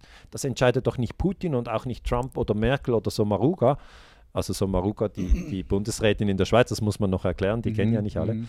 Ähm, Bundespräsidentin im Moment. Aber da muss man wirklich sagen, da hat man selber die größte Macht. Ich liebe, was du sagst, Daniele. Ähm, Werte, so wichtig, sich tief damit zu beschäftigen, was ist für mich wertvoll Ja. Und welche Werte möchte ich leben. Und dann auch zu schauen, okay, Moment mal schnell, wie merke ich, wenn ich meinen Wert nicht lebe? Wie Ja. zeigt sich das Ja. und was kann ich tun, damit ich den Wert wieder reinbringe? Ja. Das ist ein Thema natürlich, wo ich mich auch mit, mit meinen Klienten und Klientinnen sehr intensiv damit beschäftige. Welche Werte hast du dir so raus? Ähm, was sind für dich so, wo du sagst, das sind meine Top 5 oder Top 2 oder Ja, so? ja. Ähm, Liebe, Liebe? Frieden, Ja. Freiheit, Ja. Verantwortung, Ja. Einbeziehung, also Inclusiveness, Ja, ähm, hm, ja Hinga- sind schon fünf. Hingabe. Ja. Es gibt verschiedene Werte, Ja. da könnten wir jetzt richtig tief ja, ja. reingehen. Aber sie, Ähm, es hat dir doch auch sehr geholfen, sich daran zu orientieren, oder? Also das ist unglaublich wichtig. So schau, ich sehe Werte. Fr früher haben sich Menschen, was heißt früher, heute immer noch, identifizieren sich viele Leute vielleicht mit ihrer Nation. Ja, Nationalismus. Nationalismus. Ähm, wenn Nationalismus, stell dir vor, wir haben Atome Mhm. und Nationalismus. So, die Werte wären die Moleküle, Mhm. weil die Moleküle gibt es, weil es Atome gibt. Ja, So, das ist die, die, die nächste Stufe. die nächste Organisationseinheit. Ja. Und ich denke, jetzt in der geistigen Welt Ja. sind Werte die nächste Stufe, ja, ich denke so. um Orientierung zu bekommen und ja, um sich zu verbinden mit anderen Menschen, die eben die gleichen Werte haben. Und ich glaube, das ist das Einzige, was durchs Chaos durchführt. Also du hast gesagt, die Menschen haben sich an Nationen orientiert oder dann an einer politischen Partei, weil es der Vater gewählt hat oder die Mutter. Ähm, oder, die, oder einige identifizieren sich mit einem Firmennamen. Ich, schaff bei, ich arbeite bei Apple, ich arbeite Ja. bei Google oder, ähm, oder ich arbeite bei, bei UBS oder was auch immer, also dann mit der Arbeitsstelle oder dann mit einem Fußballclub. Ich bin Fan von Bayern oder Barcelona oder Liverpool. Und das kann man alles machen, aber ich sage, wenn man Stabilität will im 21. Jahrhundert, darum finde ich das äh, Gespräch mit dir immer sehr wertvoll, meiner Meinung nach nur die Orientierung an Werten hält.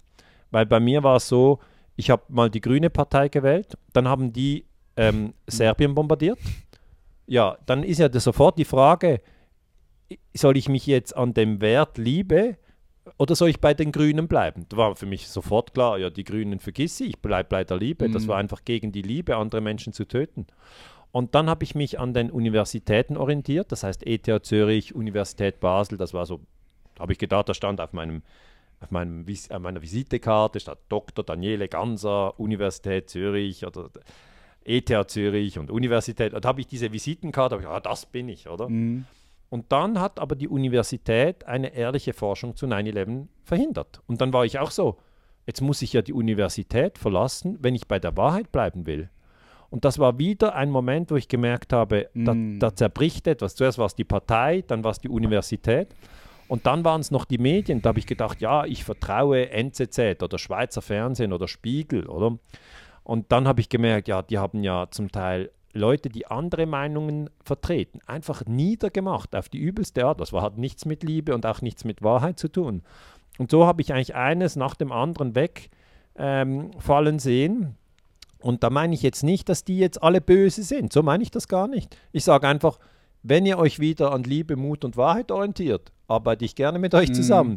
Aber solange ihr Mut, Liebe und Wahrheit verratet, habe ich kein Interesse, dass wir uns überhaupt treffen. Mhm. Und so entstehen eigentlich ähm, sehr, sehr spannende Prozesse. Ja, yep, 100%. Es ist auch, dort beginnt Berufung, dass ja. du den Ruf des Lebens wieder hörst. Ja. Um den Ruf des Lebens wieder zu hören, musst du zuerst mal für dich feststellen, was ist für dich wertvoll und was nicht, was ist wesentlich und was ist unwesentlich. Genau, und ich glaube, Corona war hier auch eine Chance. Mega, mega. Ja, ich, ich, ich liebe, was du sagst.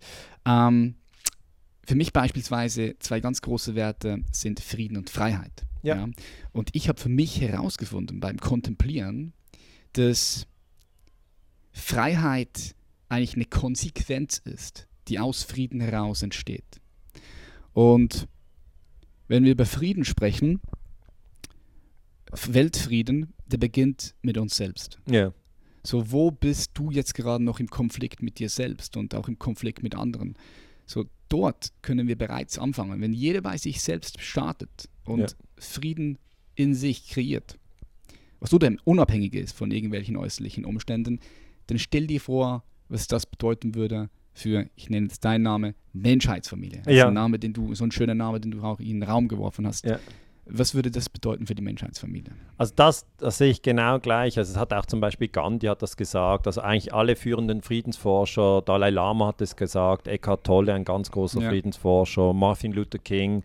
Also man kann wirklich durch die, durch die Literatur durchgehen und dann wird man sehen, der äußere Friede und der innere Friede hängen zusammen. Das versteht auch jeder. Also es ist jetzt niemand, der sagt, ja, einer, der innerlich absolut wütend oder, oder voller Neid oder voller Gier oder voller Angst ist, wird ein sehr friedlicher Mensch sein, sondern nein, er wird im schlimmsten Fall eben dann äh, gewalttätig werden, aber nur weil das nicht reflektiert ist, mhm. dieser innere Unfrieden. Und das ist eigentlich auch der schwierigste Teil für mich als Friedensforscher. Wenn ich schon Frieden als, als Hauptziel ja, meiner Arbeit definiere, dann ist natürlich immer der Moment, wo ich selber in den Unfrieden falle, und natürlich passiert mir das auch, ist natürlich eine krasse Niederlage für mich, weil ich denke dann, ja, okay, das, das war jetzt nicht friedlich. Oder zum Beispiel einmal und da wollte ich äh, Champions League schauen, das gibt es jetzt im Moment auch nicht oder überhaupt ohne Zuschauer schaue ich ja. das nicht. Aber äh, und, und dann ähm, habe ich da äh, rumgerufen, gesagt, Kinder, geht ins Bett. Und dann gingen die nicht ins Bett und habe ich halt wirklich ein bisschen rumgebrüllt. Okay. Und dann hat meine Tochter wirklich gesagt, Papa, du musst jetzt nicht rumbrüllen, du bist doch der Friedensforscher. Und dann merkt man plötzlich, also man ist dann einfach schachmatt. Es gibt dann nicht mehr viel zu diskutieren, weil man hat ja rumgebrüllt und mhm. rumbrüllen ist sicher nicht friedlich. Es ist besser als schlagen. Früher haben die Väter noch die Kinder geschlagen, das mache ich natürlich mhm. nicht. Aber rumbrüllen ist eben auch nicht friedliche Kommunikation. Und so hat eigentlich jeder immer wieder die Möglichkeit, eigentlich den inneren Frieden zu suchen und sich dort wieder zu zentrieren. Es ist auch so, dass wenn mich jemand angreift, ja, in den Medien und diffamiert, das passiert sehr oft, dann muss ich immer wieder meinen inneren Frieden suchen und da habe ich also dauernd äh, Möglichkeit, den inneren Frieden zu suchen und ich glaube, es funktioniert immer besser. Also ich habe jetzt schon viele, viele Jahre äh, trainiert mhm. Und es ist ich glaube auch, dass das Wertvollste, was ich habe, dass ich mm. wirklich fähig bin, den inneren Frieden zu finden, auch wenn Chaos herrscht. Mm, so schön gesagt. Und Bewusstsein ist der Schlüssel dafür. Ja. Es ist Bewusstseinsentfaltung, ist der ja. Schlüssel dafür. Ja. So, ich würde gerne noch die letzte Frage hier in den Raum werfen, ja. Daniele. Ähm, was musst du als Friedensforscher finden oder respektive leben, um in Ruhe und in Frieden sterben zu können? Also ich muss einfach Liebe, äh, Mut und Wahrheit treu bleiben. Dann kann ich eigentlich morgen sterben. Und bis jetzt ist mir das eigentlich ziemlich gut gelungen. Aber natürlich habe ich Kinder, ich habe meine Mutter lebt noch, meine, meine Frau lebt. Also man möchte nicht aus, aus der Gemeinschaft herausgerissen werden, in der man ist. Aber ich habe jetzt gerade wieder über Sophie Scholl gelesen. Sophie Scholl hat ja gegen die Hitler-Diktatur gekämpft, hat Flugblätter verteilt. Die hatten noch kein YouTube, oder? Mhm. Wie wir uns hier, die mussten Flugblätter drucken, haben die in, in Kuvert reingesteckt, haben irgendeinen Namen draufgeschrieben und dann haben sie es geschickt. Also sie wussten nicht, ob der, der es dann liest, auch findet, Krieg ist keine gute Idee. Und die wurde mit 23 enthauptet. Und die wurde festgenommen, ihr Bruder Hans auch, und die wurden enthauptet. Und dann sage ich mir immer wieder, so mutig wie sie war, so mutig sollten wir sein, weil viele sagen jetzt, ja, wir können ja nichts machen und alles ist schon verloren. Aber das ist überhaupt nicht so. Also wenn jemand während dem Dritten Reich sozusagen am Endsieg zweifelt, was ja Hitler auf keinen Fall hören wollte, oder? Und man wusste überall Soldaten und Geheimpolizei und so, wurde auch umgebracht. Davor habe ich richtig, richtig Respekt. Mhm. Und eigentlich das, was ich, was ich hoffe, dass eigentlich viele Leute sehen, dass ich mit meiner Arbeit Themen anspreche, und trotzdem glückliches Leben führen kann. Weil die, die Leute, die sehen diese Themen schon, aber sie getrauen sich manchmal, das nicht anzusprechen, weil sie Klar denken, dann, dann werde ich, werd ich fast nicht mehr leben können. Und indem ich vorangehe, möchte ich so ein bisschen wie Winkelried eine Gasse bilden und sagen, hey, wir können über verdeckte Kriegsführung sprechen, wir können über Kriegspropaganda sprechen, wir können ein viel höheres Bewusstsein auch über die Funktion von Information und Ernährung erlangen und trotzdem ein ausgewogenes Leben führen. Und das ist eigentlich das, das, das was mich antreibt, was, äh, was dazu führt, dass ich immer noch ein Buch schreibe, nochmal einen Vortrag mhm. halte, obwohl ich eigentlich immer das Gleiche sage, nämlich wir sollten uns nicht töten, wir gehören alle zur Menschheitsfamilie. Ja, schön gesagt. Ich finde, solche Themen müssen angeschaut werden, müssen in den, in den Raum gegeben werden. Ganz, ganz wichtig. Ladies and Gentlemen, Dr. Daniele Ganser, vielen herzlichen Dank für die Danke. Einladung, für die Zeit und für all die, die jetzt noch zuschauen. Checkt das Buch ab, ich verlinke das unten in der Beschreibung. Es ist auf jeden Fall wert, da reinzulesen. Also mindblowing, hat mich wirklich weggefegt. Ein paar Punkte mindblowing. Und das war's auch schon wieder. Wenn dir diese Episode gefallen hat, lade ich dich ein, sie zu teilen. Gib mir gerne eine positive Bewertung auf iTunes. Und wenn du sagst, du möchtest endlich endlich mal dein Potenzial in dir erkennen, entdecken und dann auch auf die Straße zu bringen. Wenn du sagst, du möchtest endlich das Gefühl von angekommen zu sein im Leben haben, dann lade ich dich ein, hol dir eine kostenlose Beratungssession mit mir oder jemandem aus unserem Team. Du kannst dich dafür einfach bewerben auf www.patrickreiser.com. Du findest den Link auch in den Show Notes. Ich freue mich immer wieder, wenn du dich meldest. Ansonsten bleib mir verbunden über die ganzen Social Media Kanälen. Ich wünsche dir einen super schönen Tag, Abend, Morgen, was auch immer wieder gerade bei dir ist. Und bis dann. Much, much Schlaf. Dein Patrick.